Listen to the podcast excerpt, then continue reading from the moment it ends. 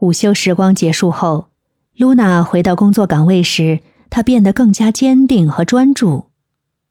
情绪的稳定让她在面对工作挑战时，能够更加冷静的分析和解决问题。她的精力充沛，能够有效的与团队沟通和合作。在危机的压力下，露娜展现出了坚韧的一面。她知道自己的情绪影响着整个团队，因此他努力保持积极的态度，传递着信心和勇气。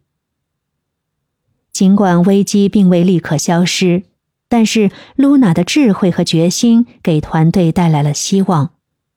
他带领着团队不断的创新，寻找变革的机会，并在每个人的身上激发出强大的潜力。他的瑜伽和冥想实践不仅是他个人的庇护所，更是团队的心灵引领者。在这次危机中，通过他的示范，团队成员也开始学会关注自己的身心健康，形成了一种共同追求平衡与成长的文化。